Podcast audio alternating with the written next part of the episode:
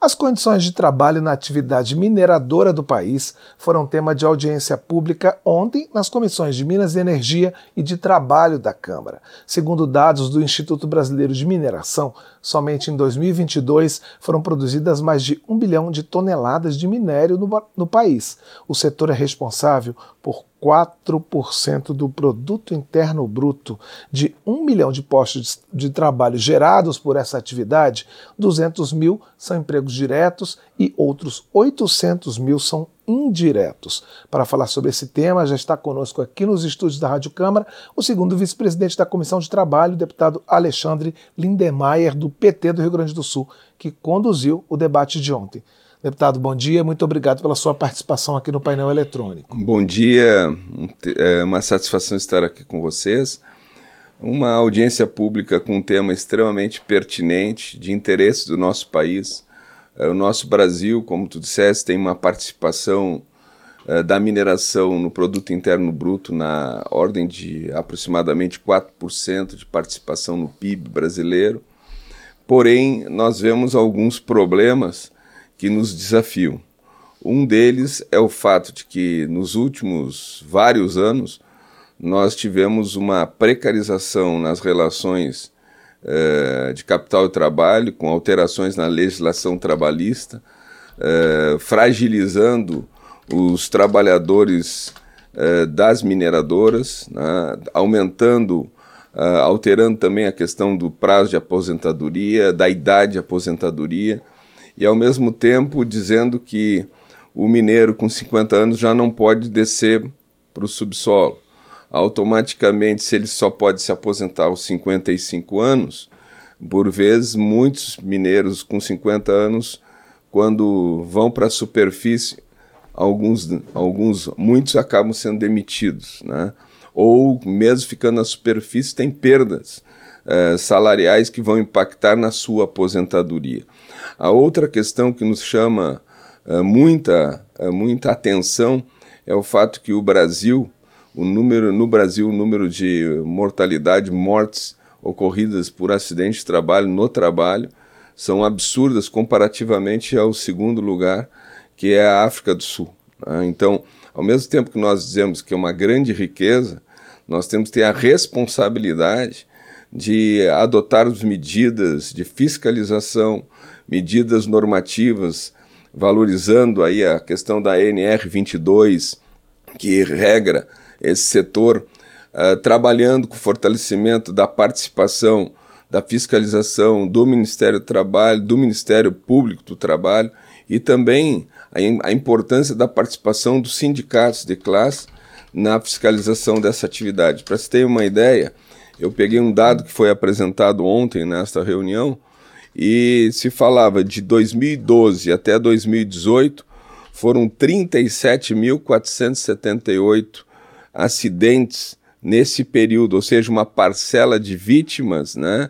É, ou parte se aposentou por invalidez, uh, alguns morreram nessa caminhada, né? e por vezes é um setor que fica numa certa invisibilidade, por conta do fato de que Muitas vezes a gente vê o poder econômico patrocinando determinadas atividades, publicidades, e, e acaba que situações como essa acabam não vindo à, a publicidade. Né? Uh, vejamos agora o que está acontecendo, por exemplo, em Maceió. Né?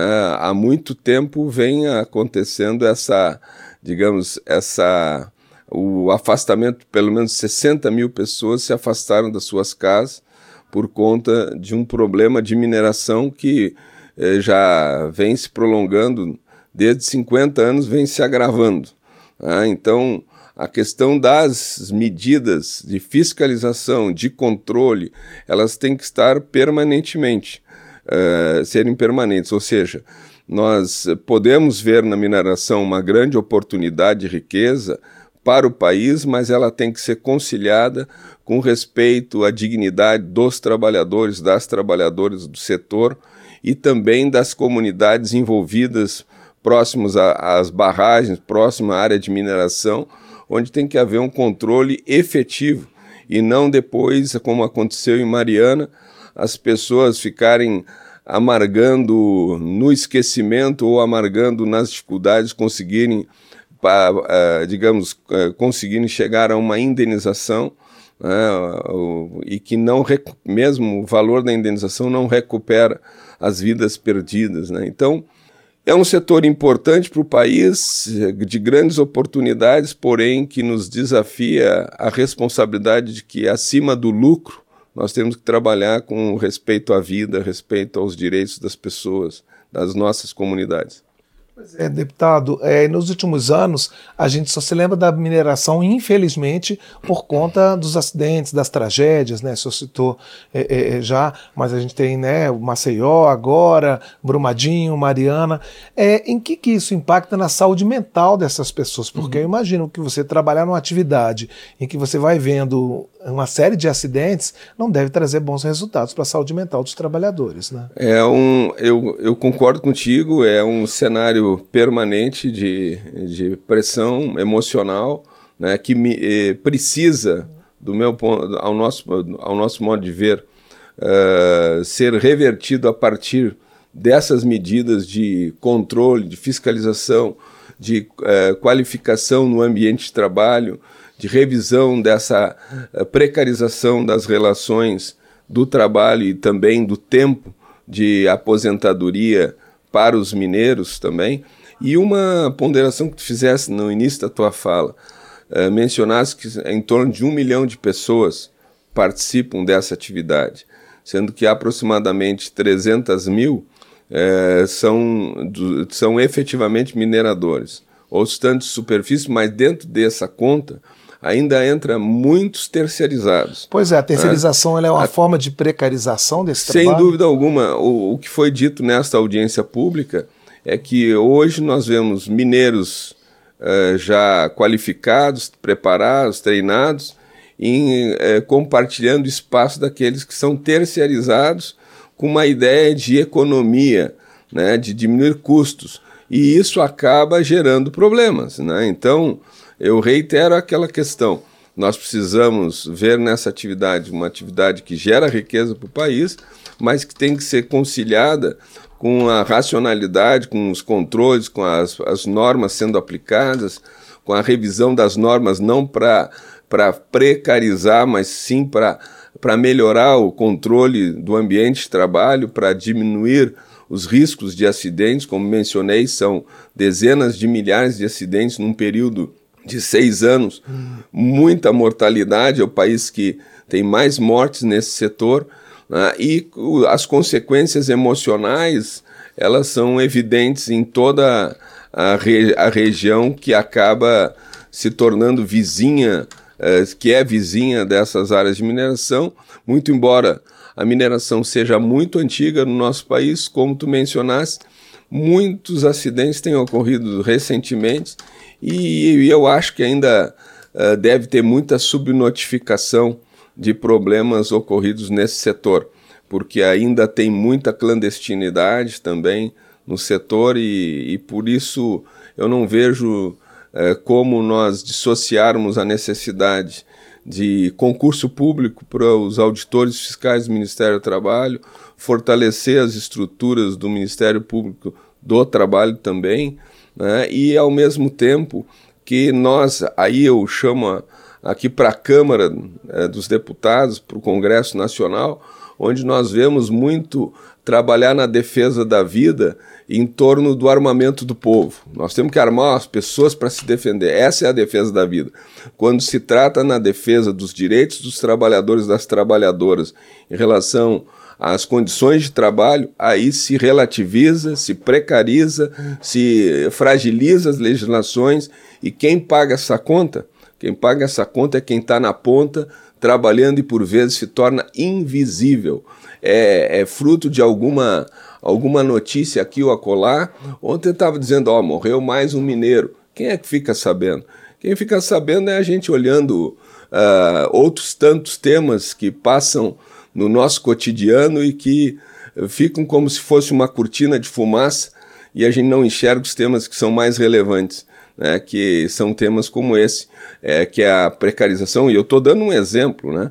Mineração é um setor, tem outros tantos, que passam ao largo e a gente fica dizendo que quanto mais lucro tiver, o empresário, a empresa, mais ela vai gerar oportunidade de trabalhos. Mas a que preço? Esse povo todo que vai para a aposentadoria por invalidez, quem é que paga essa conta? Ah, então, é dessa forma que eu vejo. É um tema importante, foi uma audiência com a representatividade dos segmentos, é, dos mineradores, das entidades que, que são impactadas pelos eventos da mineração. E, infelizmente, as entidades que representam as mineradoras, muito embora uh, uh, confirmadas a presença, acabaram com, com uma justificativa, outras duas não justificaram, e poderiam ter participado, inclusive, de forma virtual. Ou seja, uh, é melhor não falar do assunto e, desculpa a expressão, vai passando a patrola, né, porque fica no esquecimento. Só que quem está tá sentindo a dor da perda de familiares, quem está sentindo a dor de ficar inválido, quem está sentindo a dor de não ter condições mais de ter uma vida saudável, esse não tem como esquecer. Né? Então, que essas dores não sejam dores do indivíduo, que sejam dores compartilhadas por uma sociedade, por uma comunidade brasileira que quer ver, sim, na mineração uma oportunidade de riqueza para o país, mas não uma exploração uh, que gere riqueza para poucos em detrimento de muitos e sem qualquer consequência em defesa da, do nosso meio ambiente, em defesa da vida das pessoas que trabalham na atividade ou da vida das pessoas que estão no entorno dessa atividade. Então, é, a audiência foi muito boa, lamentando que nós não tivemos possibilidade de aprofundar o debate, né? que infelizmente agora surge de forma mais efetiva por uma situação pontual, mas que durante muito tempo passa ao largo do cotidiano da, da vida dos brasileiros e brasileiras, a não ser dentro dos interesses de acúmulo de lucro por parte de alguns.